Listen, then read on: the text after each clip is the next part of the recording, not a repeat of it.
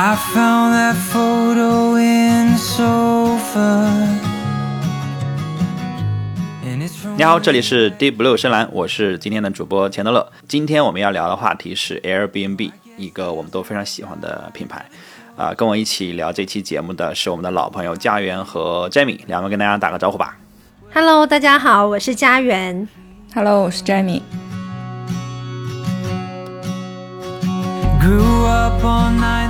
诶，好，这就是又一次三 D 远程录制，但是刚才我们测试了一下，没有什么延迟，所以大家就假装我们三个人坐在一起啊，我们是那种有眼神互动的那种。为什么要聊 Airbnb？一番废话之后，我们进入正题。呃，Airbnb，我相信呃，听到这儿的朋友应该都还是比较熟悉。然后，但是还是摘几个数据让大家看一下 Airbnb 的江湖地位。呃，在二零二三年一月啊、根据某知名的数据公司公布的数据显示，Airbnb 是全球浏览量第三的旅行网站，呃，仅次于 Booking 和 TripAdvisor 就 TA。然后二二年全年啊、Airbnb 的 App 在所有的旅行 App 中下载量排名第四啊，非常 top 的一个数据。啊、然后在二三年的八月份刚刚公布的 Q2 的财报里面，呃，他们已经累积了从创业开始的，已经到现在累积了十五亿次的预定，然后在 Q2 净利润到六点五亿美金，是有史以来最赚钱的第二季度。然后他们的估值，呃，目前在二零二三年的八月，就是我们录制的这一天，他们的市值是大概八百一十四亿美元，然后已经很接近他们二零年 IPO 的时候的那个市值了，就是经历了一番下滑之后，现在是在整体上是在一个往上扬的趋势。然后七月份其实，呃，市值应该已经破了一千亿，反正接近一千亿美元，就是。啊呃整体上是一个蛮好的一个趋势，尤其疫情之后，他们的呃呃数据表现都特别的好。对，然后呃，这是 Airbnb 的一些数字啊，但是我觉得呃，Airbnb 作为一家提供住宿和旅行体验的这么一个品牌，我觉得重点它的体验还是更关键的，数字毕竟还是冷冰冰的。想问一下两位对 Airbnb 入住的印象？我觉得整体来说都还是挺好的，因为我我以为我住了很多次，但是我后来看了一下，其实我大部分还是住的酒店，就是 Airbnb 可能住的没有我想象中那么多，但是对每个的印象都还挺清晰的，因为会因为住 Airbnb 遇到很有趣的房东啊或者什么的，我一定程度上觉得他。呃，对于住宿那部分的体验的意义，没有他对于建立人和人之间连接的意义要，呃，那么有特点吧？啊、我这一部分确实是有同感，而且嗯其实 Airbnb 自己一直对建立人跟人之间连接这件事情，呃，可以说有执念，或者说他们觉得那部分意义确实非常非常大。这个也是为什么你去选 Airbnb 而不是选酒店的，可能很多人蛮重要的一个原因。家园呢？我我其实确实是个 Airbnb 的重度用户，就我刚刚还在数，呃，我是从二零一五年底，也可以理解为二零一六年到二零一九年的这四年间，我竟然在 Airbnb 上发生了二十六笔预订。就这个预订包括了，呃，大部分是住宿嘛，然后也有一部分是后面的 Airbnb 它的体验，就那个 experience 那那那一部分啊、然后所以我觉得我应该是在那四年对 Airbnb 体验还是比较完整，并且住宿范围从就有欧洲的，最开始从欧洲开始，然后再到有东南亚或者美国啊，什么墨西哥啊这些各各种国家，嗯。我其实我觉得我最开始使用 Airbnb 是肯定是出于省钱的原因嘛。那时候在英国留学，然后在欧洲玩的话，订 Booking Agoda 上面的其实酒店都会比较的贵，然后我们就会想着，哎，大家就说，哎，最近发现有一个比较省钱的 APP，好像那个订住宿会比较好，然后所以就 Airbnb。但其实我觉得，嗯、在那段时间里的使用，其实它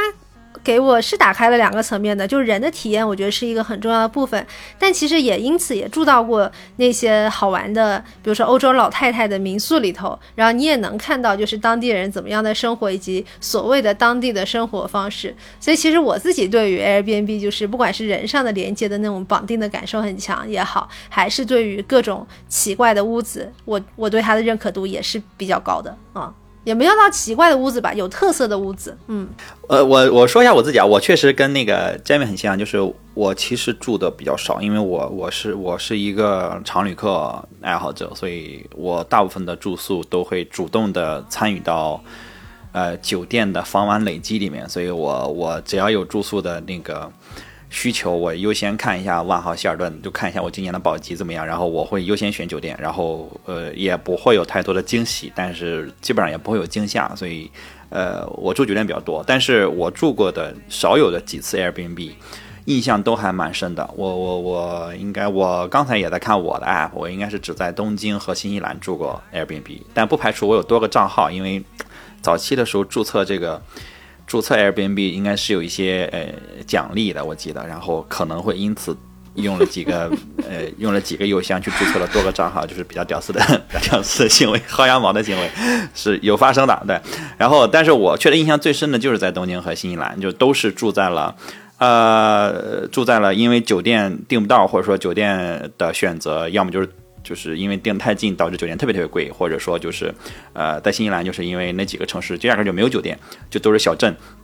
你要想住，就只能住在这个 Airbnb，就是住住在民宿里面嘛。对，所以都是比较长的单个房间的或者单个 house 的体验。然后我觉得都蛮好的，就是感觉如果当地即使有酒店，我住在酒店的话，可能也不会有当时住 Airbnb 的那种好的体验，因为它在一个。就是一个家里面嘛，然后你每天的时候可能确实会比酒店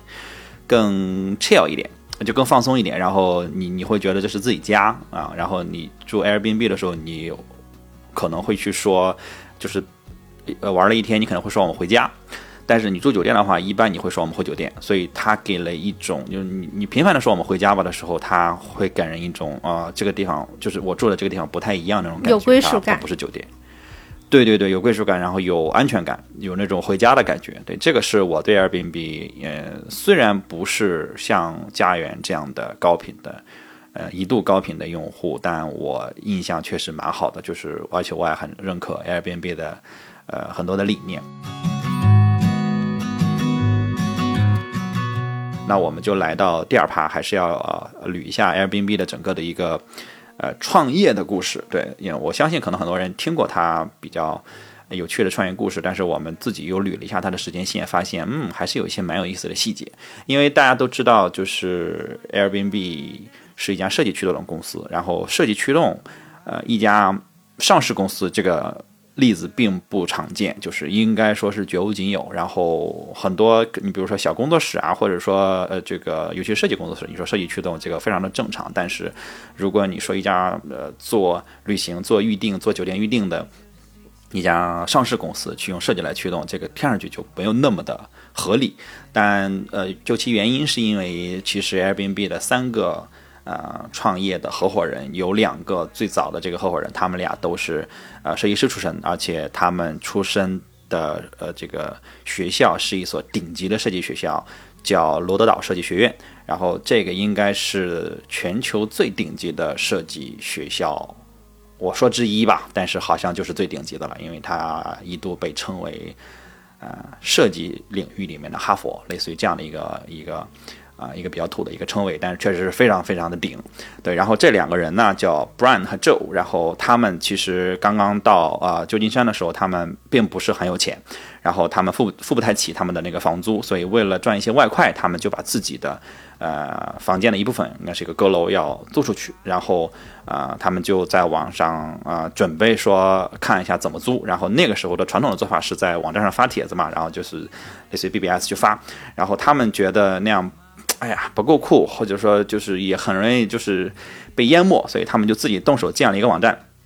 然后那个时候呢，正好呃城里面要办一个设计展，就是大大部分人会涌过去，然后附近的旅馆都被订满了，所以他们就自己搭建了一个呃简单的一个网站，叫 Air Bed and Breakfast，有点 Airbnb 那个意思了已经。然后开他们开始去做自己的这个呃家庭旅店的这个生意，然后呃放了他们在房间的地板上三张。空气床垫就这个 Airbed 就是他们的空气床垫，就非常直白。然后，呃，还提供他们的自制早餐的这个服务。然后很快他们就获得了最初的三个天使租客，然后每个人每晚八十美金。然后，哎，这个一周之后，他们其实就陆续的收到世界各地的人，呃，发邮件问他们这个呃预定，然后以及问他们呃世界的其他的地方有没有可能享受这样的服务。然后这里面就包括一些伦敦啊、日本啊、布林布宜诺斯艾利斯这样的非常非常远的地方。然后他们赚到了一千美金之后，然后这个 Brian 和 Jill 就是他们觉得这个这个事情好像可以做成一个生意，然后他们就决定开始创业，然后拉了另外一位也是一个嗯学霸吧，是另外另外一位哈佛的工程师的朋友叫 Nathan，然后他们这个接下来的这个运营呢就没有那么的顺利，然后种种原因，这个公司关关关张了两次，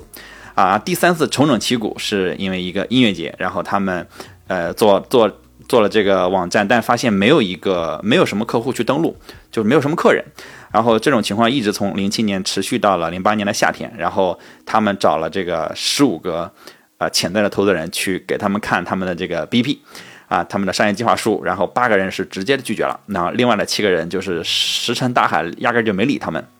啊，说到这儿，其实呃，我我推荐各位去搜一搜 Airbnb 的第一版的 BP，我觉得做的非常好，就是哪怕以现在的呃这个眼光去看，就是现在的标准去看他们当时做的 BP，我依然觉得这是非常好的一个 BP，因为我也看过很多的 BP，我自己也做 BP，就是你很容易就把它做的。很复杂，然后很就是元素很多，然后你想说的事情非常非常多，然后导致最后你失焦。然后他们的第一版 BP，呃，现在网上都能查到，只有十二页，然后每一页基本上只说一件事情，做的应该是十一页。对我我所看了一下我的 PDF，应该是十一页。然后他们的这个每一页的元素非常简单，然后说的事儿也非常简单，然后就是说的非常的直白。然后你现在去看 Airbnb 很多的东西，你看它这个 BP，其实也能一定程度上去理解为什么 Airbnb Airbnb 做成了现在这么一家，呃，看上去很难找到对标公司的这么一家公司。直到他们呃遇到了民主党全国大会，就是又要在他们的城市去举办，然后他们就第四次重启这个项目。就是已经黄了三回了哈，就是没行。然后同时你也能看出来，他们其实每次都是要逮一个事件，就是逮一个很多人要从全国各地甚至全世界各地来旧金山开会的这个时间，他们去做这个事儿。因为只有这个时候酒店订满了，然后呃相当于订单会溢出，这个时候他们的生意才会更好做，他们的这个流量获取才会更容易。用一些时髦词啊，然后呢，他们这个。呃，正好零八年是总统大选嘛，然后这两个 Brian 和 Joe 两人也是设计师出身，他们就印了一千个早餐麦片盒，这就是 Airbnb 的这个麦片创业故事。他们叫 Breakfast of Change。Airbnb 最早的三万美金的这个资本，就来自于他们把一千盒麦片卖掉了，收到钱。因为他们找了十五个人投资人没有拿到钱，所以他们决定自己做麦片，挣了这三万美金的，呃，可以理理解为自己把自己的天使投资。钱给挣了，然后他们有一天发现奥巴马的这个早餐盒就卖火了，而且在 e 杯上卖到四十多美元一个。对，所以这个呃，Brian 还最开始还把这些早餐盒呃寄给记者，然后就是相当于蹭流量嘛，趁着美国大选的热度，呃，制造一些新闻，然后他们就 Airbnb 就成功的登上了 CNN 等多家媒体的这个头条，就相当于来了一波自来水。啊，让他们就瞬间的被全国很多人知道了，就美国全美国很多人知道了。然后到了零九年一月，他们其实已经，嗯，从时间线上来看，他们基本上就进了这个一个快车道。然后时间就来到了零九年一月，然后 YC 的联合创始人就注意到了他们，就 YC 就是孵化了非常多的呃独角兽和我们知道的。呃，创业品牌的这么一家风投的公司，就比如呃，Evernote 是他们孵化的，Airbnb 是他们孵化的，然后一时间想不到其他了哈，就是你知道这个很厉害。然后呢，给了他们两万美金的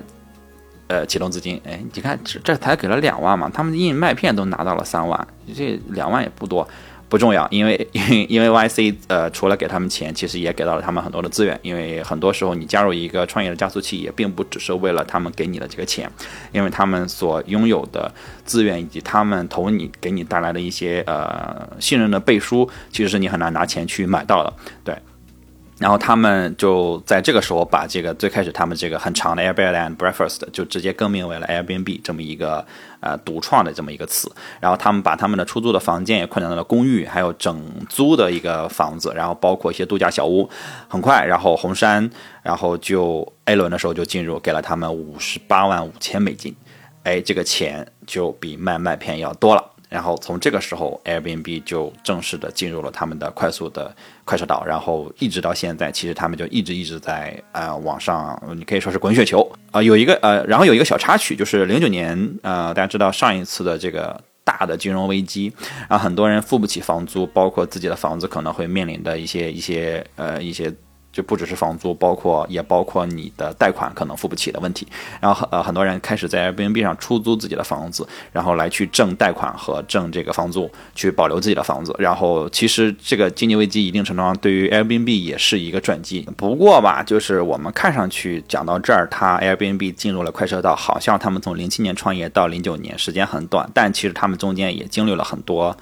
呃，坎坷嘛，就是其实光放弃就放弃了三次，然后而且最后还是通过毫不毫无毫不相关的卖麦片和大选这个这么个事情，然后好像是蛮意外的做到了这一步。但是我觉得其实呃这些意外，你当然可以说有运气的成分存在，但最开始其实啊、他们还是做了一些呃有意思的事情的，比如说。啊、我们现在能能看到 Airbnb 的所有的房源，其实尤其是好的房源，它那个照片拍的那叫一个美。其实最开始这个这不是后面他们请摄影师拍的，就他们从最开始上线的时候就在做这件事情。对，那个时候就是零九年，他们那时候进纽约。其实之前 Airbnb 进纽约也没有那么容易嘛，就是可能当有可能零九年之前，啊、就是纽约的房东他们还没有那么，就或者说纽约有房子的人还没有那么。积极于这件事情，然后，但是一方面有一个背景，就是那那时候金融危机，然后共享经济这件事情被被提了上来，然后另外就是 Airbnb 它进入纽约的时候，我觉得它相当于在那个时候就相当于非常的了解现在的互联网流量密码，就是要有好照片，就是把纽约的房源拍得美美的，然后这也让他们就是在纽约迈出了成功的一步实践。就是我有听说早期的 Airbnb 的房源，甚至都是创始人自己拿着相机去去拍的，就是为为最开始的视觉去做了一个定调跟打扮。确实是这样，他们最开始两个人，这个 Brian 和 Joe 就他们俩是设计师嘛，然后、呃审美肯定是比这个 Nathan 要怎么说好一大截。然后他们确实最开始就发现这个事儿，所以他最开始去铺房源的时候，他们俩就亲自扛着摄像机去全国各地，那会儿主要在美国嘛，全国各地去飞，然后几乎是不计成本的飞去呃做这个这个拍照这件事情，然后把他们就是回来弄得美美的传上去。但这个其实呃我被坑过啊，就是我在东京那一次，虽然最终体验很好，因为我住在东大里，呃我相当于住在了东大的这个教师宿舍那儿，呃就是很多老师在那儿住。然后呢，那个房源拍的，我觉得，哎呦，真是很棒！就是这个房子在这个很安静的东大的校园里，然后我觉得体验应该也不会不错。然后整个照片拍的那个房子，那叫一个宽敞哈。然后我看着是一个呃小 loft 那种感觉。去了之后发现，耶，怎么只有一间？而且它甚至是个开间，它甚至都没有隔隔断。然后我以为是个两层的，一一每一层有两间房的那种房子。然后我就去找那个楼梯在哪儿，结果发现那是一个手手办。就是他把一个手办拍成了让我以为这个房子有两层，说一句扯远了一点点的话哈，就是我本人呢，以前在一个民互联网民宿公司国内的做过类似于对标 Airbnb 拍照这样的项目。然后你知道，哦当时我们在筹划这个项目的时候，我们会首先攻破哪几个地点嘛？因为其实我们当时房源主要铺的就是日韩跟东南亚，我们首先会攻破那个东京、京都，还有香港。你知道为什么吗？这个逻辑其实跟那个纽约是一个逻辑，就是因为在这些城市本身酒店是非常的贵的，并且其实酒店房间也挺逼仄的，很多时候酒店条件也不太好。然后，所以这个时候民宿的性价比就显得非常的有意义。因为我们为什么不去攻破巴厘岛？就是因为巴厘岛你民宿拍的再好看，但是呢，就是其实酒店也有，如果你不是住那个顶级的话，酒店也没有贵到哪里去嘛，所以你很难去拿好民宿的照片去跟酒店竞争。但但就比如说像在东京、香港这些，你几几乎住不太起酒店的地方，民宿的性价比这时候就显得很有价值。然后，嗯，呃实在对不起，本本本过去从业者本人也是这样的，就是我们确实也是让摄影师拿着大广角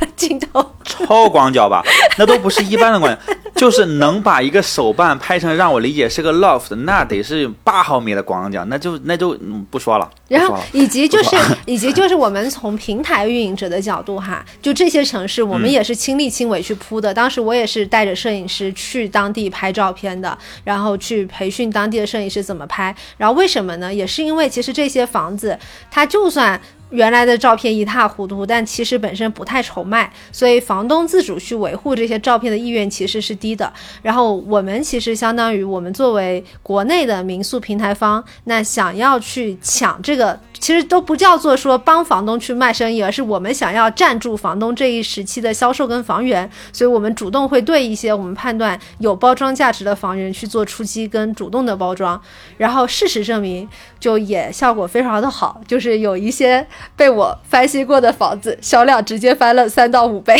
我们说到零九年啊，我们说到零九年，我们说到零九年，这个 Airbnb 开始走向了快车道，然后其实从这之后，呃，他就没有再遇到过这个关张的情况哈，而且反而是越来越。呃，越来越火爆，可以说是。然后，因为他们也开始进入了这个全球化呀，包括他们拿到的钱，拿到的这个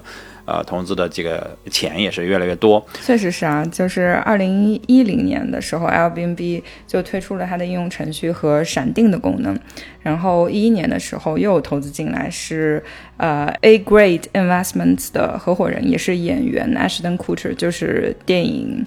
呃乔布斯里面演乔布斯的那个。开始宣布对 Airbnb 进行大笔投资，而且开始担任公司的策略品牌顾问。这一点我要插，我要插进来啊，就是，呃呃，刚才我想讲没讲，但是你现在又提到了，你提到了乔布斯，呃，这个 Brian 其实是乔布斯的，可以说粉丝吧，就是他反正是对乔布斯，包括对苹果，他还是就是。呃，很尊重，或者说就是粉他们。然后你现在看，他们有公司里面有很多的员工，呃，有些高管就是从苹果那边招来的或者挖来的，对，包括这个，他们现在还跟这个 Jonathan Ive，就是他不是从苹果离职了嘛，然后他创立了一个新的呃设计公司，是设计品牌叫 Love From，他还跟他们建立了啊、很好的合作，而且是早期一出来他就跟呃新成立的家设计公司成了。建立了合作，就他对苹果就确实非常认可，然后对乔布斯，呃，本人也是数次在各种场合表达过呃致敬，类似于这样的一个，就是所以还是有一些渊源。所以你刚才提到啊，乔布斯的演员投了他们，嗯，对，又又连上了。嗯 嗯，插入完毕，你你继续。好的，呃，然后这一年七月呢，爱彼迎就已经募得了一亿一千九百八十万的创业投资资金，已经是一个非常大的飞跃了。而且这一年，位于德国汉堡和英国伦敦的国际办公室也相继开启。呃，一二年初，爱彼迎因为增长的国际客户的需求，又新增了六个国际办公室。其实，它开设国际办公室这个全球化的步伐也是非常快的。然后，这六个国际办公室分别在巴黎、米兰、巴塞罗那、哥本哈根、莫斯科和圣保罗。其实一开始重心还是会放在欧洲这边多一点。然后到一二年的时候，Chesky 就宣布了他要把重点放到澳大利亚这边。然后他认为澳大利亚是美国之后的第二大市场。然后为了落实这个目标呢，爱彼迎就设立了在悉尼的第十一间国际分公司这个办公室。然后呃，澳大利亚的消费者当时是构成了爱彼迎十分之一的总成交量，这是一个非常大的数字了。然后在发布进军澳大利亚的消息数周之后，他们又设置了新加坡的总部，等于说进一步的向亚洲这边转移。一四年的时候，Airbnb 就决定和 Design Studio 还有呃另外一家设计公司重新设计品牌，也是这一年，就是呃，我觉得很多人可能就是和我一样，我我我已经不记得 Airbnb 之前的那个 logo 是什么样子了。然后也是在这一年，就是原本那个楼蓝色的那个字体变成了现在的这个 logo 的标识。呃，我觉得当时还是有一些争议的，因为之前他们的那个 logo 是那种很饱和度很高的，呃，很卡通的那个字体，对，其实胖胖的很有辨识度，嗯，对。然后我我我我家里还有当时他们老字体的钥匙扣，还有杯子，还有一些贴纸，我还我还留着呢。就是很有趣，是属于你一眼就能看就觉得这个这个品牌是蛮有趣的一个品牌，就是反正很年轻嘛。对，一四年我也很年轻，对，反正就是觉得很喜欢。然后他们一下换成了现在的这个这一个嗯变取别人一样的 A 的这个 logo 的时候，当时很多人其实对它是蛮有争议的，因为觉得你这个 logo 是不是也过于的普通简单，没有辨识度了？因为他当他们当时做了一系列的呃动画，然后还有一些各种变形，然后去阐述他们这个 logo，但是就是总感觉它跟之前那个比，它薄了一些那种感觉。但你你说到了。九年之后的现在，哇，一四年已经九年，到了九年之后的现在，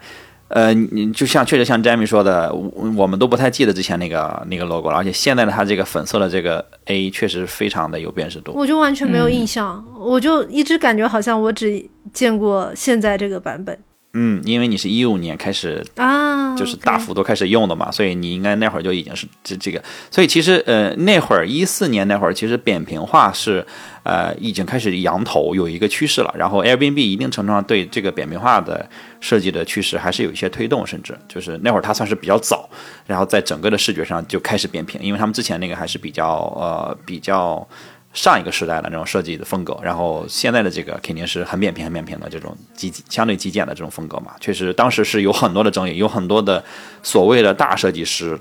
所谓的双引号括弧大设计师出来去觉得啊，你这东西根本就不行，就是整个就是薄了，弄薄了，弄的就是没有没有质感了，呃，没有辨识度了，也不可爱了，不有趣了，不不变成大公司，你们就没救了。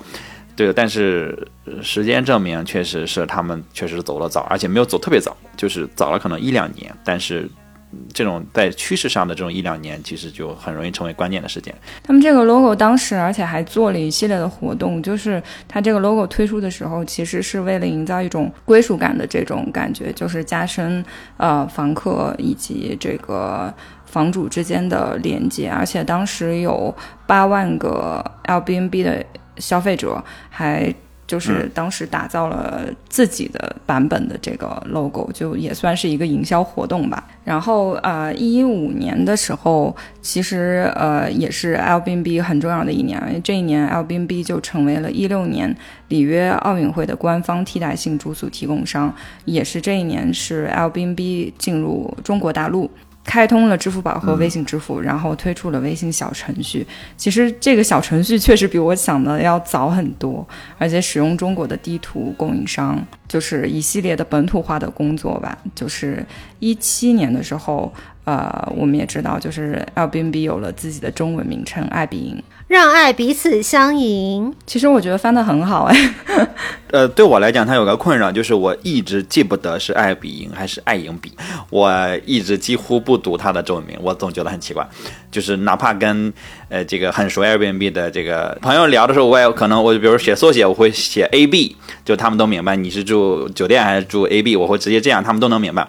呃，刚才那个 Jamie 提到他们一一五年一一五年进中国是不是？对。然后因为当时我我我在穷游嘛，然后当时 Airbnb 进中国的时候，其实跟穷游有一个有一个很好的合作，然后做了一系列的合作，然后包括还有一个发布会，当时就在穷网的办公室办的，所以其实算是很早就知道。就是跟 Airbnb 有蛮深的接触，然后那会儿就觉得 Airbnb 是已经是一个非常非常国际化、就知名度、认知度非常非常高的公司。但是实际你从他们的自己做的事情来讲，他们还是在一个，呃，就是在打人的这么一个过程，以及他们到了一五年的年底才获得家园这样的呃旅行爱好者，对吧？所以其实就是有时候你离得他太近，反而你不太容易能处理出来看到他真实。在可能广大的这个这个流量面前面临的就是所处的一个地位吧，就是随机感慨一下，再还给翟美老师。我恰恰觉得，就是他在中国的一系列动作是，是我觉得他就是在全球化和本地化这里面平衡的很好的一点，就是他其实他其实和其他大公司也不太一样，就是不是一味的。呃，觉得全球化就是扩张或者是拓展，它其实是把呃本土化结合的蛮好的。就是我前段时间因为跨国搬家的关系，然后又用爱彼迎顶了顶了大概有一个多月吧。然后过程当中，因为我是不会西班牙语的，所以我在用的时候，呃，我来的城市又是一个大部分人不会讲英语的城市。一开始就觉得困难会很大，然后但是爱彼迎的那个整个的系统就会让你觉得，嗯，好像蛮还蛮轻松的。其实不会有特别特别就是这种难以融入的感觉，而且。呃，它在这个对话框里面，就是你跟房东会有一个对话框嘛，它上面是有一个功能，就是它还是让你知道这个房东其实是不会不会讲英语的，他跟你讲的都是西班牙语，但是呢。它在上面有一个呃翻译的功能，就是你可以开它，也可以关它，但是你会意识到说，呃，这是爱彼迎提供的一个本土化的服务，所以你在享受这个服务的同时，让你的预订体验更好了，带带给你一些安全感。对，这是一个很很很微妙的平衡，就是它不会让你觉得理所当然，觉得说，哦，这个人是讲英语的，但是。它会让你觉得说，是因为我们的服务，或者说我们提供的一些很额外的东西，让你的整个预订体验，或者说你在这个目的地的体验变得更好。然后就到了。呃，二零一六年，二零一六年的时候，这个也是一个比较关键的时间节点，因为这一年就推出了体验版本的功能，虽然现在在国内已经没法用了啊。一九年的时候，爱彼迎就正式同意收购了 Hotel Tonight。同年的十一月，艾比营还宣布与国际奥委会开展为期九年的合作，刚好还能赶上明年巴黎的奥运会跟。二八年的洛杉矶的奥运会啊，他们就算好了吧，四加四加一，对，只是没人能算到中间的疫情。Airbnb 在疫情期间也做了很多努力，就是比如，呃，他在美国推出了一线防控人员的住宿计划，在新冠期间给医护人员或者其他工作人员提供呃安全的住宿，然后还推出了线上体验的部分，就是原来的体验都是一些线下的嘛，然后呃提供线上体验，让体验达人弥补疫情期间的收入损失。然后，二零二零年的时候，Airbnb 就正式上市了。截至二零二零年的六月，在短短的十二年内，Airbnb 的业务已经覆盖了两百个国家，拥有六百多万个房源，超过了所有国际酒店集团的总和。确实，呃，现在他们官网说他们已经超过了七百万的房源了，就是已经七百万和十五亿次预订。这十五亿次包括。呃，就是住住宿的预订和 experience，就是那个体验的预订，已经已经是到了一个非常夸张的一个数字，而且他们每年还在快速的增长。就是从二二年啊开始，其实整个是一个大复苏的一个一个状态。然后他们甚至很多的业务数据，呃，已经超越一九年，呃，就是已经比疫情前还要更呃数据更好。然后是属于快速的快速增长的一个时间，就是而且他们 IPO 之后。呃，整个的公司的发展，你看他们的财报也是，确实是是一直是在往上走。只不过股价跟这个公司的发展确实，呃，是有一个，呃，是有一个相对的倒挂了，就是不是你业务越好，你的股票就会越好。他们到现在也处于一个破发的状态，但是，呃，我是长线看好，我是长线看好，因为因为就像刚才詹米最后说，他已经 Airbnb 的覆盖度已经超过了呃。所有的酒店集团这么一个规模，因为最大的酒店集团，呃是万豪嘛，然后最大的酒店预订网站是 Booking 嘛。其实大家在拼的，呃，到这样到这样的一个已经如此大的规模的时候，大家其实拼的已经不再是说你有你有多少预订量或者什么的，其实在拼的就是你有多少张床，就你到底能为多少人提供服务，然后可能你就会因此成为这个呃这个行业里面的最厉害的，那至少最厉害的前三，然后你去。一直把自己的规模去做大，然后去提供尽量差异化的这种服务嘛。我我是觉得，因为你做的不是酒店的生意，但是你其实能跟酒店做到这样的一个抗衡，已经非常非常了不起了。因为相当于凭空创造了一个市场。因为要知道，在 Airbnb 之前做 Airbnb 类似生意的其实是 Coach Surfing，就是沙发客。然后他们我也知道那个网站，对。哎哎，对，就是我我还做过沙发客呢，我还就是就是注册了自己的沙发，当时在北京，然后有就是呃各种世界各地的人来北京旅旅行的时候来住你的沙发，呃就是免费的嘛，他可能会给你带点小礼物啊或者之类的，但是其实是免费的。然后他们 Airbnb 在最早的第一版的 BP 里面，其实他们还对标了这个 Couchsurfing，就是。呃，说你看，Couchsurfing 现在是一个呃什么样的一个水平？他们有多少多少这个这个 house 在上面提供的服务？然后我我们可能未来能做到巴拉巴拉多少？他们其实是对标过的，就是但是现在你看，就是感觉完全不是一件事情。他们凭空创造了一个全新的商业模式，并且做到呃让酒店集团和酒店预订网站世界上最大的这可都是巨头航母巨无霸。去呃，不能说瑟瑟发抖吧，反正会非常的介意呃，MBB 的这个发展。就这一点看，确实是非常了不起。嗯，就比如就比如 Airbnb 的官网，然后他们的 App 其实一直在做比较大的调整，尤其是我我我说实话，我个人是会更喜欢在网站上去订 Airbnb 的，就是在网页上订，因为我我想看到更多的信息，或者说我我觉得这是一个呃效率更高的方式。我我很多时候我没有那么喜欢用呃用 App。对，然后我们说一说 Airbnb 的这个官网的首页，它跟之前还是变化蛮大的。嗯，对，就是其实这几年它官网首就单纯就首页它的信息排布，其实一直有在调整。我觉得这个可能也可以去隐隐的猜出，可能是也有背后有他们对于自己业务逻辑的一个思考哈。就是我感觉是像。我频繁使用它的时间其实就是一六年到一九年期间嘛，然后那个期间，一方面我自己是一个旅行者，所以我经常要用到它的功能；其次，我当时在做国内类似于对标 Airbnb 的一个公司的业务，然后就是我们其实就是颗粒级的去抄 Airbnb，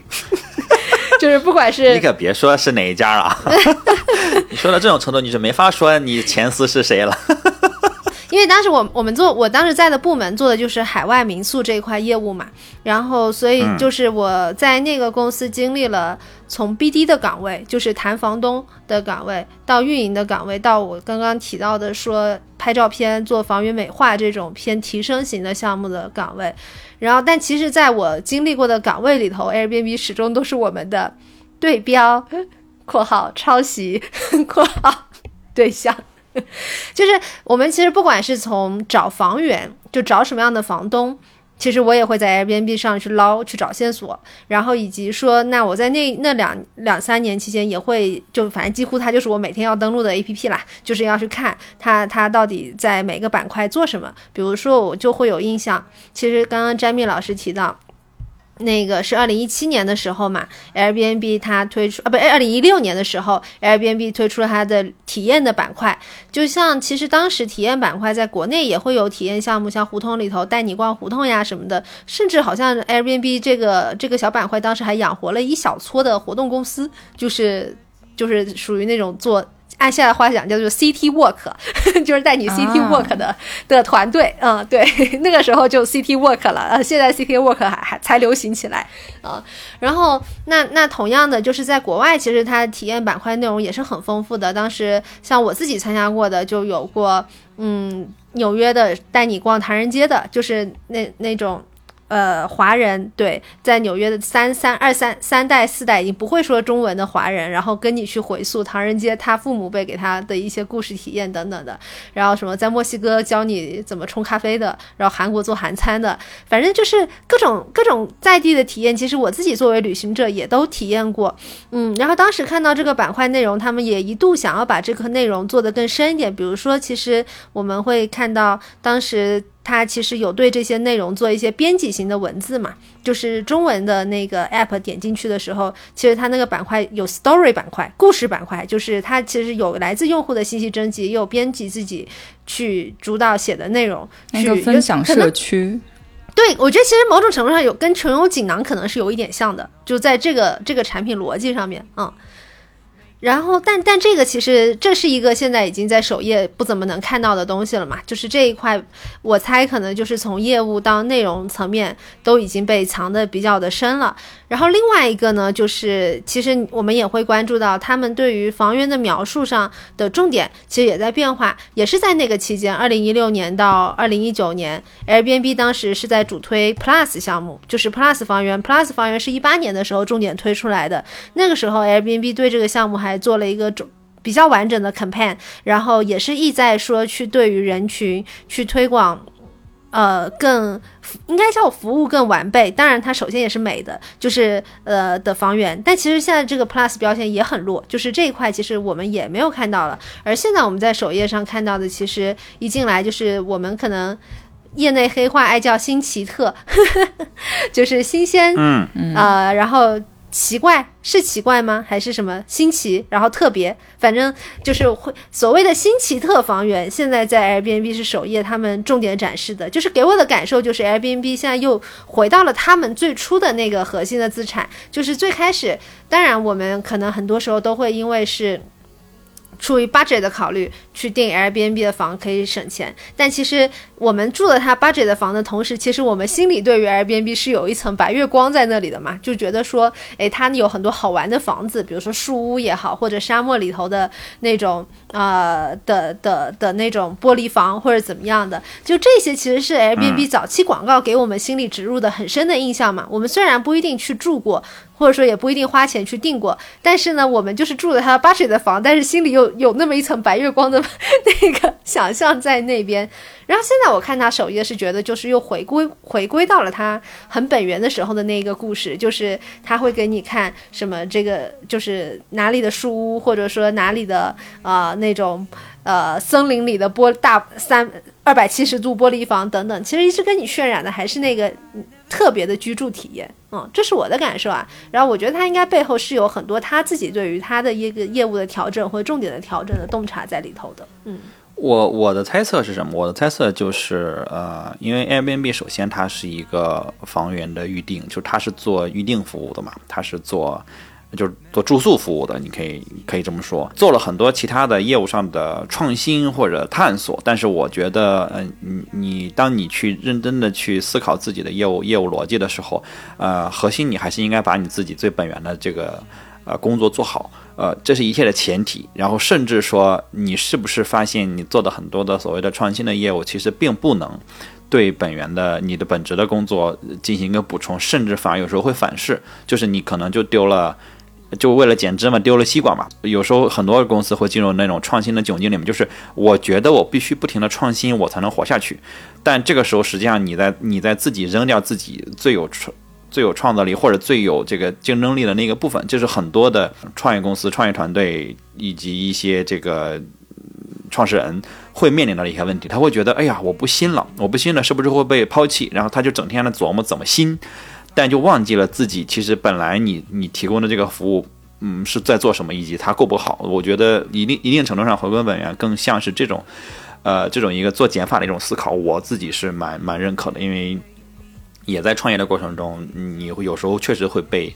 呃，哎，你最近做的东西是不是不够新鲜？这这件事情所带到沟里去，嗯，然后你滑到沟里去几次之后。啊，很多人就会觉得我我可能还是滑的不够深，或者我选的方向不够对，以及他就会继续找新的创新的角度。但是也有也有一些一些伟大的公司，他可能就会回归到自己本质要做的一些东西上去。我我自己是觉得你会更容易让你的消费者理解你是做什么的。然后包括他们的这个新奇特房源，他们自己好像叫 O O M G 房源，中文翻译成妙啊房源。嗯，而且而且我我自己是觉得 Airbnb 不太希望渲染那个呃廉价或者低价的那种感觉。就是，就大家大家心里知道就好。但是我如果一直把这个便宜变成我的第一竞争力的话，那其实那就变成了 O Y O。呃，对，就你你一定会变 low。这个 low 不是只是品味上或者我们去刻板印象上，就是你的房东、你的房客都会以我便宜为呃为荣，然后那他们就不会再在意品质，然后再在意这个美感，就在嗯。对，就会不在意那些，就会觉得我反正便宜，我就有理，我就无所谓。呃，我觉得那个那样的世界我不喜欢。对我，我非常非常反感价格战。我觉得所有的行业，所有的东西进入价格战的话，我就不太呃关注了。然后所有的品牌开始打价格战的时候，我就会对这个品牌失去一切的呃信任。我觉得就是非常的 low，非常的土，以及它一定会。呃，一定会死。就是我如果有股票，我会把这家公司股票全部卖掉，就是就是 low 爆了。但我其实一开始定 Airbnb 的时候，也不是觉得它因为性价比比较好。我觉得就是出发点就是想找一个特别的地方住，有一个比较特别的居住体验吧。而且就是我记得之前的 Airbnb 是它搜索的逻辑是说提供日期、目的地还有价格区间嘛。然后其实那个房源的展示是你自己需要点开看的，但是现在就是它的首页呈现的就是一个一个丰富又多元的一个房源的展示，所以就还挺不一样的。我觉得这种回归到自己本来想做的事情，也也是确实是一个比较了不起的举措。呃，对我说，因为像我刚刚提到的，二零一八年 Airbnb 在做的那个 Plus 项目嘛，那其实。单纯就他们 Plus 房源这个事情，在他们的体系里头也是有有一定的考虑跟归类归类的，因为在那一段时间，Airbnb 一度是想要去抢商旅的市场，就是想他们把我记得他们当时有把房源分成那个就是什么。就是名字我有点忘了，好像是出差旅适合差旅友好还是怎么样的，反正多了这么一个差旅类房源的分类，然后那个房源可能就有很多是类似于那种公寓啊或者 condo 啊之类的，就是这这种房源。然后同时有一些是可能像新奇特的，然后同时有一些像是我们说的跟房东一起住的民宿的房源，然后在这样的一个体系的基础上，他们又抽出了 Airbnb Plus 这个项目。然后，但其实我我当时我们研究下来哈，哈是感觉到说，嗯，它 Airbnb Plus 比较核心的在传递传递的一个事情呢，就是它其实一方面就是，啊，想要说明我 Airbnb 的房源它不输酒店的配置。啊，然后但同时又能让你体验到生活方式啊，或者说是一个让你有生活的房源这样的一个。感受啊，因为他们当时在 Plus 这个项目有很严格的一个筛选标准，就比如说会考核你是不是有厨房，然后你是不是有什么咖啡机，反正就是这种七七八八的有一个很细的一个 check in check in list 去去 check 说这个房源是不是符合能提报 Plus 的标准。但其实很多的一些提报标准，其实有一定程度上你能猜测到他就是想要在打酒店嘛。其实他想要去沟通的一个东西就是说，啊，我们有不输酒店的硬件设施，但是有比酒店更好的体验。啊，但但只是说这个东西它到底它在生意逻辑上是不是成立？我觉得可能就是另外一件事情，因为有可能差旅住宿本身也。不需要那么复杂的一些东西，就是它可能也不是说需要厨房啊，或者说想多了，对对，我觉得可能有一定想多的成分，对。然后，所以这也可能也是为什么这个 Plus 项目其实现在已经被藏得很深，就是我有用力去搜过，还是有一些房源它的 Plus 标签是在的，但是已经不会是在一个用户很自然搜索路径里头会去被重点的去种草的一个东西的标签了。嗯，啊，对，包括 Airbnb 其实还自己有一个它的保险。叫 Air Cover，然后在其实，在他们在中国其实也也推出过。简单来讲，就是它分别向这个呃住客和房东提供了呃提供了一个保险，去保障两边的服务。比如住客这边，就是如果你在呃预定的你对预定的房子不满意，遇到了比如说他这个房东呃无故的取消呀，或者说呃我都到了地方，然后发现没地方住，或者说这个房子跟我想的有非常大的落差，这个时候 Airbnb 会。啊，帮你去协调，去给你换一个房子，或者说帮你去把你的钱退给你，甚至给你提供一部分的赔偿，就帮你去保障你的入住体验是好的。因为毕竟有些时候，其实我们为什么不住呃民宿或者不住 Airbnb 的原因。我真的我真的非常讨厌民宿这个词。我我我们不做 Airbnb 的这个原因，呃，是因是因为担心这个东西的飞镖导致我可能会有惊吓。然后 Air 其实 Airbnb 这个 Air Air Cover 对于呃住客的这边，就是我尽量保证你没有惊吓，以及如果有惊吓，我帮你去赔偿你的损失。对于这个房东这边，那就是呃，如果你的这个住客是一个 OK，是一个。很难搞的客人，或者他把你们家给你弄坏了，或者他把你那个这个这个这个，比如他带了宠物给你们家尿了，给你们家拉了，呃，咬坏了，或者他他整个人也素质很差，种种的原因让你的房屋接受了一些损失，或者让你的呃这个这个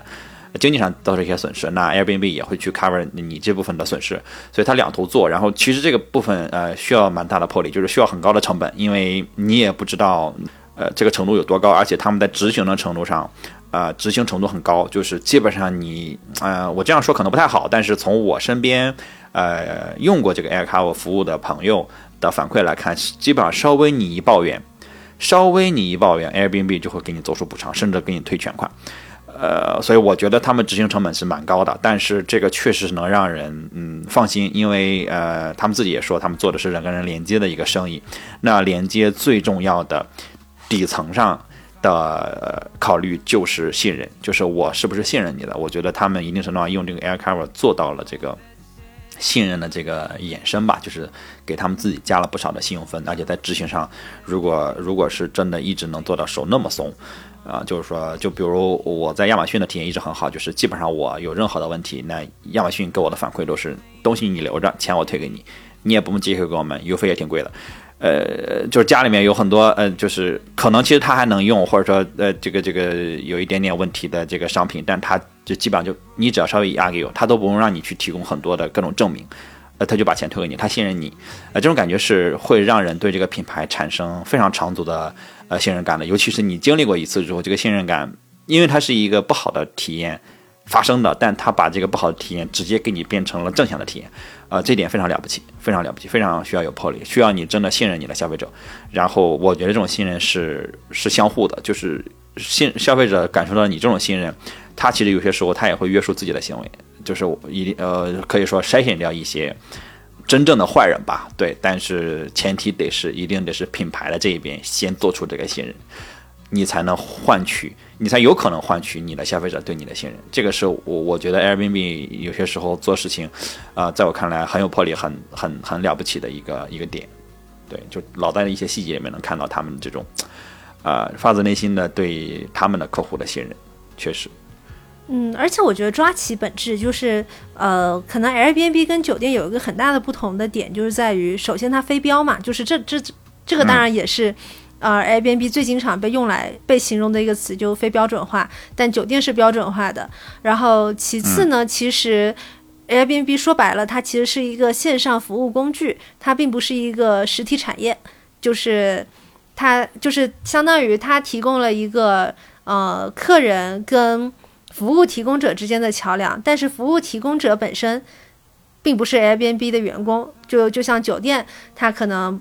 你看，员工前从前台到客房，这些是自己的员工嘛，有他们自己一套管理体系。所以其实我就在想，就不管是我刚刚我提到的 Plus 项目，它试图用一些酒店的硬件的标准去约束房源，或者说去帮我们筛选房源，还是你说的像用 Cover 的手段去保险的手段去做一些服务上的弥补，其实都是一定程度上去想办法去化解说。一个是飞镖的体验上的东西，如何让你更有安全感？然后另外一个呢，就是，嗯，我觉得还是很现实的，就是我们就是住民宿也好，或者说住飞镖的住宿也好，它之间的体验跟酒店之间的竞争怎么去打嘛？因为其实就像我们住酒店的时候，说实话啊，就我也是一个酒店闹患者。酒店可能真的不是很喜欢我这样的客人，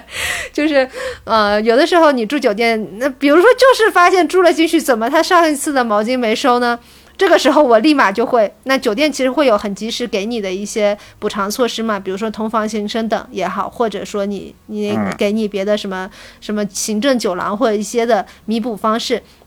这个其实酒店有它很成熟的一套的客客户客户服务体系，或者说客户客户。错过失补偿体系的标准在那边，但 Airbnb 怎么把这个过过失补偿体系落实到每一个具体的以及大家认知不一样的房东身上？其实这是很难的一个事情。然后，所以我觉得刚刚像你提到保险，那它可能是一个呃比较好能够去把这一环给补上的一个方式。我觉得就是，首先我觉得它这个体验是和它的就是在居住上面想要体现的一个特色是，呃。是很一致的，就是，呃，我本身在呃住这方面，我也是提供一个很有特点或者说很当地化的一个东西，但是我在体验的这个这个板块里面，就把呃这个更当地的部分就丰富了一下，我觉得是呃是比较完整的旅行旅行的一个体验吧，就是我自己呃我自己会把它当成一个除了我自己会报名体验的。体验之外，我自己会把它当做一个行程抄作业的地方，因为有的时候真的也凑不上他那个体验的时间。但是，呃，我确实觉得 Airbnb 的体验就是做的是蛮好的。我包括我就是家园抄我作业的那一次，是我在呃墨西哥城，然后它应该是一个就是只有上午的体验，但是呃我在体验开始之前就已经跟这个。这个 host 跟这个向导有一些沟通，就包括我会问他说，周边除了呃我们要体验的这个画廊之外，还有什么可以去的地方啊？然后他就给我很详细、很详细的参考，就是你当时不会觉得他是一个服务的提供方，你会觉得他是你当地的一个朋友。嗯，这是就是很容易建立信任感的。然后包括他实际的一个体验，就是他去看了墨西哥城，呃，Roma 这个区的一些怎么说，有私人的，也有就是也有对公众开放的一些画廊的画廊吧。嗯，然后你就会发现。他和导游确实是很不一样，因为就是首先你其实是没有没有办法太去做一些预期的，因为对你来说都是未知的，所以你去到之后，你就会有很多惊喜，包括有一些画廊是。呃，你需要提前预约的，或者说你从外面看，它只是一个住宅楼，然后你进去之后才会知道，哇，里面放了很多很多的艺术品，包括它每一个艺术品，这个向导都非常了解，然后他可能有一些地方要去。呃，别的地方去拿钥匙才能进去，就是你跟着他逛这一些罗马区的这些小，就藏在各种小居民区里的画廊的过程中，你一定程度上也看到了他跟这个 neighborhood，就是这个社区的一种人人叫什么人际关系的那种展开的感受。对对。所以你他你的向导，你会觉得他不是一个导游，就是他是一个活生生的生活在这个区域，且跟这个区域周边的人有良好的关系的一个区呃社区的一份子，然后感觉就是这个社区的一份子，然后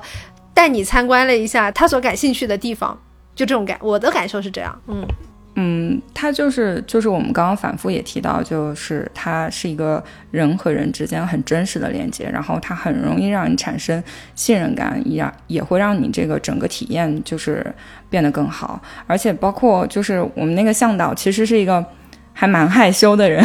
还蛮害羞的人。然后，但是呃，后来我们已经就是我我那个行程已经结束，我已经离开就是墨西哥了。然后后后来还和他发邮件，就是我们俩会写很长很长的邮件。然后我会问他，你最喜欢就是你带我们去的那个呃美术馆里面，你最喜欢的是哪个？他还会给我回非常详细的东西。嗯，对，这个就是跟向导之间。有后续的邮件往来，这个这个经验我也有过，不仅是在这个向导上，因为就是有的时候自己也会，哎，反正就好不容易搭上了一个当地土著，赶紧多跟人家问一些关于 local 怎么玩的建议。就这个，我是不管是对房东还是对 experience 向导，我基本都会再多薅他们一下，就是会 回头回过头去追问一些他们的问题，然后看一下，哎，这个地方有没有一些本地人的建议，哪里好吃，哪里好玩之类的。嗯，我还一直没有体验过，我还一直没有体验过这个体验。嗯，我那我那你们这么说完，我我下次我得专门我得专门安排一下，因为前段时间在那个在在开罗。然后我本来想说体验一下来着，但是就是时间怎么都没凑上。然后最后我自己在在金字塔自己待了一天，就是就是基本上就是坐在那儿，呃，徒步了几几公里之后，自己坐在那儿待了一待了半天，然后觉得哎，体验也蛮好的。就是虽然我也对这个金字塔一无所知，进去的时候一无所知，出来的时候只对它的 size。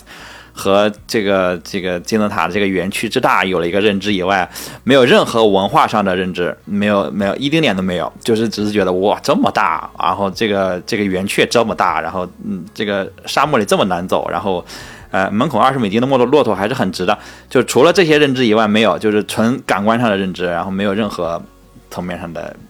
包括这附近还有什么好吃的，这个我也没有，只能靠 Google Map，嗯。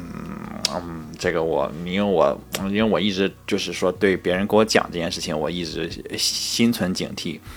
嗯，看来还是还是分还是分人分地方。我觉得很多就是它不仅仅是讲了，它更多的是带领你自己去体验。如果我们去一个陌生地方，甚至我们都不会说那个语言的话，其实你自己是很难很近距离的接触一些当地的文化，或者说社区里面才能体验到的东西的。嗯，我确实，我因为在在埃及，他们讲阿拉伯语嘛，就是说完全，他他他们用的数字也不是，也是是真正的阿拉伯数字，不是我们知道的阿拉伯数字，所以就是我完全没有任何的融入感。对，然后虽然他们有些人会英语，但是会英语的很多人就是骗子。呃，就是我没有在与人连接上获得什么特别好的体验，对，但是，呃，但是你刚才说的这个确实启发到了我，嗯，确实启发到了我，可能还是有偏见。而且我觉得，其实就是不要把它当做是一个导游，就比如说，我觉得 Airbnb 的体验。就是它的 experience 板块嘛，就是你不应该是觉得说，因为我想要去这个地方，但是由于我可能缺乏交通工具或者怎么样，所以我要报一个团要去。就比如说像你的金字塔，但是我也我也干过这种事儿，比如说像那个去墨西哥的那个金字塔，确实也不好去。我说我我图省事儿，就报了一个 experience。那我对于那个 experience 的期望，就它就是一个当天往返的。那个 day trip 嘛，就是说他其实帮我解决的就是一个交通，以及说那个到达的问题，就是我我其实追求的是性价比，但我大部分时候订 Airbnb 的体验的时候，其实是因为我觉得我会很关注这个向导他自己的背景，就是他他自己关于他、他自己在他的那个介绍里头，他说他的背景是怎么样的，然后呢，以及说那他的背景跟他所要给我们带来的这这一个图。呃，day trip 或者 city walk 是一个是它的匹配度是怎么样的？然后，那我我觉得可能对于一个好的体验项目来讲，它能够给你的信息其实是它相当于是你借一个当地人的视角，更好的去理解了一个街区或者一个文化。其实它是是我觉得是这样的一个身份。比如说像我当时报那个纽约的唐人街的那个 city walk 的时候，我就会去关注到说啊，那这个女孩子她有写到她的背景，她其实她。往上数三代吧，好像是华人，但他现在已经完全就是一个很美美式的一个面孔在这边了。然后，哎，那其实他可能给你带来的一些唐人街的记忆，以及说他可能能看到的一些唐人街的东西，那那那是不一样的嘛。就是比如说，他也会关注到很细的细节，像唐人街卖的那个福州扁肉哦，不是叫馄饨。北京的沙县小吃都还要叫馄饨，但是在唐人街的沙县小吃用的就是扁肉这么地道的词汇，就是像这些小细节，那它作为一个那个叫什么来着？应该叫做嗯移民三四代。他还是能够关注到的，然后再包括他可能会给你一些像他成长过程中在这个街区里头的一些文化上的感受，比如说他可能心理上觉得自己是美国人，但实际上又生活在中国家庭，像这些个人的故事是你在这样一个背景向导上能挖掘的。然后再比如说像我上次我们在录那个麦当劳那期，我当时不是提到我在布鲁克林街区也有过一次体验嘛，然后那个向导他就是一个自由艺术家啊，那他这个时候他就会有很多关于。那种 hipster。的文化的一个的感受，就是觉得说布鲁克林，比如说有很多连锁店进入之后，他们这种偏嬉皮文化的表达会变变渐渐变得更弱，以及说更多个体式的小店的减少。那这些视角是这样的人他能够有的，所以我觉得是类似于这样的体验，其实是 Airbnb 这个体验里头最有价值的一部分，就是向导人本身的背景，以及他所带来的视角，以及他的视角跟能带给你的故事，其实跟你单纯去，比如说只是自己去逛一下那。这个东西是不一样的，所以我觉得这是我对于 Airbnb 体验每一次抱以最大期望的的一趴。嗯，而且其实他们自己也没有把自己当成一个导游，我觉得更多的时候吧，就是他们会他们会就是很热心或者说很友好的帮你解决行程当中很多问题，但是他没有把自己当成一个导游，他还是他自己去就是创建这个体验，也是可能也是因为想要。呃，有额外的收入也好，或者也是想要呃认识更多朋友，或者说传播他们当地的这个社区的文化也好，我觉得，嗯，导游反而不是就是他们给自己的一个身份标签。这个让我想到，我再去看他最开始这个体验这个项目为什么在 Airbnb 内部，呃，就是为什么在 Airbnb 出现，是因为其实自这个 Brian 自己提到说，啊，他的最大的缪斯是迪士尼。呃，他从小就非常的迷迪士尼，然后甚至他去让他爸去买迪士尼的股票，因为他以为拥有了迪士尼的股票就可以拥有所有的漫画和迪士尼的所有的主题公园，就是他非常的迷，然后他呃经常的去这个看迪士尼各种的相关的，比如传记啊或者各种相关的东西，然后他呃被迪士尼的启发下，然后他们自己也发现 Airbnb 的用户。Airbnb 的用户，他们自己的整个的旅行，很多的时候，他们用户反馈，他们的整个旅游的过程非常的无聊，就是他们去的那些地方，就是去的那些连当地人都不会去的什么，嗯，这个博物馆和那些就纪念碑，呃，然后其实都非常无趣，然后就整个下来在这待了几天，然后觉得嗯，Airbnb 不错，就是你可以理解，就是有一个调查问卷，Airbnb 这个就不错，房间也不错，体验也不错，但哎，我的旅行其实很无聊。所以他就基于这个发现，他就想，那不如 Airbnb 我们来为用户提供一个完整的、相对完整的这个旅行计划和安排。呃，这个是最早他的这个体验的，其实。创意的雏形，当然又又经过了很很长时间的那个打磨，才变成了我们看到的这个样子。然后他们最开始做的这个呃测试版的内部测试版的形成，所以他就去找了一些专业的编剧，让这些编剧来设计城市的三天的短途旅行。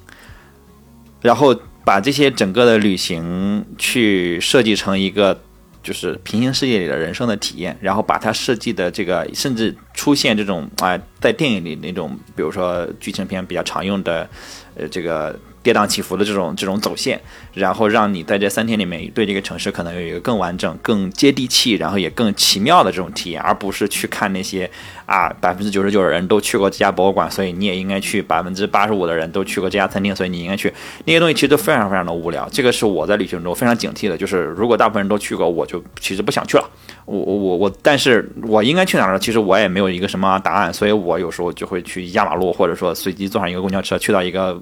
whatever，我听着觉得哎这个地点的发音不错的这么一个地方，让我下来。但我终究是一个单点，而且风险极大，就是这个风险就在于你下来之后发现这是一个鸟不拉屎的公交站，可能性是极大的。但他们去，他就直接去找了个编剧来去做这个，然后这个当时他们呃其实做了别的产品，但但我觉得呃这个可能就是我们现在这个体验的最早的这个最早的这个这个雏形吧，因为呃因为你想，如果是你从迪士尼获得灵感的话，那迪士尼是提供什么的？那我们有一期节目专门聊迪士尼，迪士尼提供了什么呢？我我我这儿我就不展展开说迪士尼了，但是迪士尼一定会给你一个。我这一天在比如迪士尼的乐园里面，我得到的体验是非常非常奇妙的，就是这种体验是我明明确确的知道这个呃人是谁，这个角色是什么，这个故事是什么，但是我进去之后，我看了一个片子，我做了一个呃这个 trip 小的这种 trip，我坐了这个车转里面转了一圈，我依然还是会能感受到那种欣喜。呃，感动，甚至就是反差，我还是能感觉到，就是这个东西，就是通过体验是能传递出来的。我觉得这个是很了不起，就是看上去，如果你只是几个人坐在那儿开会，说我们做个这个吧，你想想，你都能想到当时大家的反馈，就是这有什么好做的啊？这么那么些导游跟我们有什么关系啊？就是我觉得这个就要说到说，其实 Airbnb 我们在最开始的时候提到它是一个设计驱动的公司，我觉得与其说是设计驱动，其实不如说是体验驱动。因为设计关注的是呃体验，然后当然 Airbnb 也做了很多在平面，包括在交互实际上做了非常非常多的呃很先驱的事情，然后它一定程度上影响了很多啊啊、尤其是 App 上的设计，包括网页上的这个交互设计，它其实带来了非常多的，甚至他们。引发了一些设计上的趋势，包括带给了很多呃人、很多设计师或者很多的开发者一些很好的灵感，然后他们也也原创了很多东西。呃，我觉得其实刚说到我最开始我在准备的时候，我其实只想要提到说 Airbnb 很重视设计，但是其实听到我们刚才聊这个体验的时候，我我反而有有更多一层思考，就是呃，其实所谓是设计驱动，我觉得他们在体验对体验上的重视是。可能比我想象的还要更，比我们想象的可能还要更重。就是呃，因为大家是，就是他们两个人是设计师出身，然后呃，这个 Joe 和 Brian，然后他们在思考问题的时候，其实不太会用那种传统的所谓的，一家公司应该怎么做，一家商业公司应该怎么做那种思路去想，而反而是会想，哦，我的用户，呃呃，我的用户在看到这个东西的时候，他会怎么去思考，以及我为什么不，我为什么应该花钱去拍。更好的照片，我为什么应该让呃这个这个我的呃房客可能看到一个更好的东西，以及他们最最最开始这个最开始的这个创业，我们刚才提到，最开始他们是因为一个呃他们俩交不起房租，因为旁边要开一个会，那个会也是一个设计师的工业设计的大会，他们最开始想的是我们怎么让这些来到这儿的年轻的设计师，在这几天的会议中找到一个价格合理又舒服的地方去休息了？那我们能提供什么？他在最开始就是整个 Airbnb 的这个创意，就是这个 Joe 发给 Brian 的这封邮件里面，他说我想到了一个赚点钱的办法，把我们的地方变成设计师的床和早餐，给那些来这里的年轻设计师们提供一个在四天会议中可以进行休息的地方。我们提供无线网络，一个小桌子，一个睡觉用的气垫床和每天的早餐。哈，他是用哈来结尾的。就他其实他其实呃，我觉得这个哈非常重要。他其实是非常的兴奋的想到了这么一个点，然后为他的设计师同行们提供一个贴心的地方。而且他在里面，其实如果这是一个只是一个商业的 idea，他会直接，你可以完全可以直接写成，最近这附近酒店都订完了，呃，他们肯定需要房子，我们不如把我们的房子租出去，赚点钱，格局一下就不一样了。因为他在里面，他在这个 idea 的邮件里面都。强调了我们提供 WiFi，我们提供桌子，我们提供床垫，我们提供早餐，每天早上的早餐。我觉得这个就是就是有人性的这个 idea 和单纯的一个赚钱的 idea 的，就是就是你你看它这种细节，我觉得是蛮大的一个差异。然后你现在去想，他们用设计来驱动，他们让产品的体验变得非常的有趣，然后呃给人带来安全感。因为我们在录制之前，其实我们提到我们去别的一些酒店的预订网站，哪怕是做到行业的头部，国内的也好，全球的也好。你总是在预订的时候，你总是担心我是不是填错信息了。我在结账的时候，我总是心里就是有那么一丝不确定。但是你去用 Airbnb，不管是网站还是 App，你在去预订的过程中，它给你的所有的反馈、动效，然后音效震动，包括它显示给你的所有的信息，都它都会让你一越来越放心，越来越觉得越来越期待这趟旅行，甚至这个是非常了不起。它是用无数的细节叠加才能到这样的一个效果。绝不可能是一个老板出来指着一个设设计师的脸说：“你给我弄个好看的 app。”不，不是这样的决策路径，不是这样的，不是这样的产品经理说了算，然后让完全不懂啊美和不懂交互的、不懂体验的人去外行指导内行做的东西，完全不可能是这样的。而就是看上去一个这么大的产业，他们能做到产业里面的领袖之一。呃，我觉得跟这些他们对于体验设计的重视，呃，我对这些细节的这种嗯重视，我觉得完全分不开，就是嗯，就是那种人性在里面吧。我觉得其实设计驱动更像是一个噱头，就是但我我会更觉得他们真正的把体验做成第一，就是自己的决策的第一呃第一原原因或者说决定性的因素，而不只是。把它挂在嘴边，因为我因为我们经常听到一些大公司出来说，呃，用户第一，呃，然后你看他们决策的时候，老板就会说我们做这个，啊，整个的这个过程中没有人提到用户怎么想，用户可能会怎么看，以及用户可能会遇到什么问题，没有人这么想，大家都在讨论我们怎么挣钱，我们怎么薅羊毛，我们怎么割韭菜，呃，对，但是很少你能在决策的。呃，这个过程中听到有人提到说用户的需求，呃，这个也是我自己非常非常警惕的。嗯，尤其是在做一些新决策，如果没有人提到用户的，呃，用户的可能的反馈或者用户的需求，呃，基本上我就会觉得这个事情我就会首先有一个很负面的一个一个一个想法。对，但这个就是说说的说的偏了。呃，说说说回 Airbnb 啊，就是，呃，我这是我对 Airbnb 其实嗯。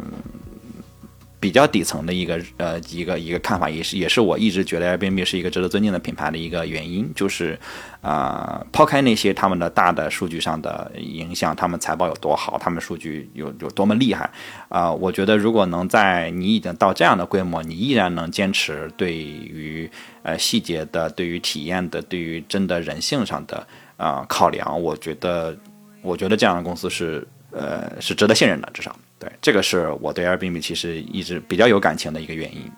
我觉得我我订 Airbnb 肯定还是经历过几个阶段的，就像最开始说的，我真的就是 budget，就是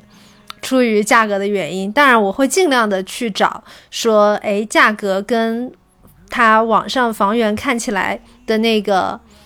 好好不好看，或者说这房源有没有意思之间的一个平衡，就是我尽量会去找这个价格，我觉得哎又比酒店要低的，然后但同时呢，这个你感觉可预期的体验好像又比酒店要好，因为其实我 Airbnb 住的大部分的房源啊，除非因为我经常一个人出去玩嘛，就是住的大部分房源都是跟房东一起住的，就是哦，对，就是我我大部分都是有房东的那种情况，就是我其实。呃，直接租一整个那种就是没有房东的，就直接租他一整个公寓的情况是少的。就比如说跟季老师去洛杉矶的时候，我们是一起租了那个就是那种整套房源嘛。嗯，但其实我大部分一个人旅行的，或者说当时尤其在欧洲，就算有有小伙伴，我们经常也是选择有房东的，因为那个通常都会便宜挺多的。但其实那个时候。就是你跟房东一起住，其实带来了不一样的体验。就往往房东很多都蛮有意思的，就是我觉得甚至是有很多很好的体验啊。就是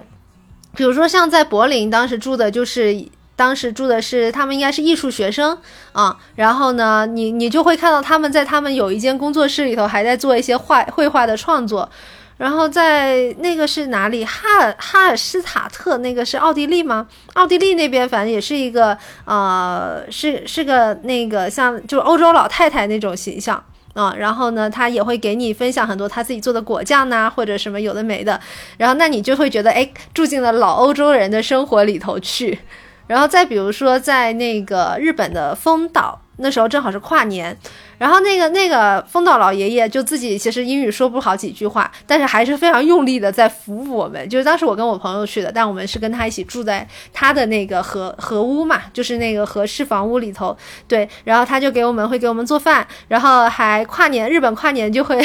一起看红白歌会。对，所以，所以我觉得，其实跟房东住其实是留下了很多切实的，现在想起来都觉得，哎呀，这种日子真好的回忆。我从最开始是 budget，然后因为 budget 选择了跟房东住在一起，但后来发现跟房东住在一起非常之好玩，然后所以基本很多时候都是选择，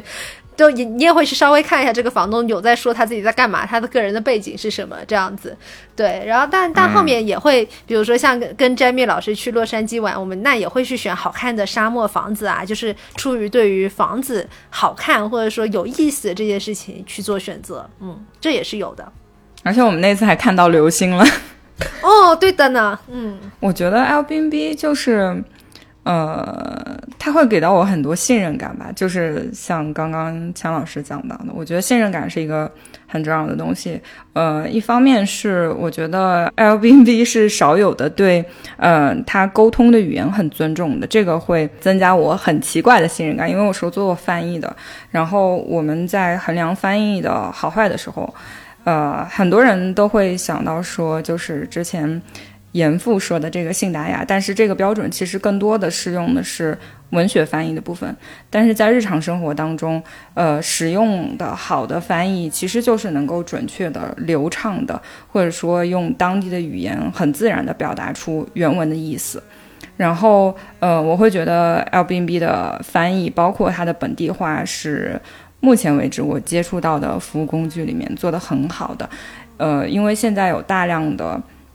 这种线上服务工具，翻译其实是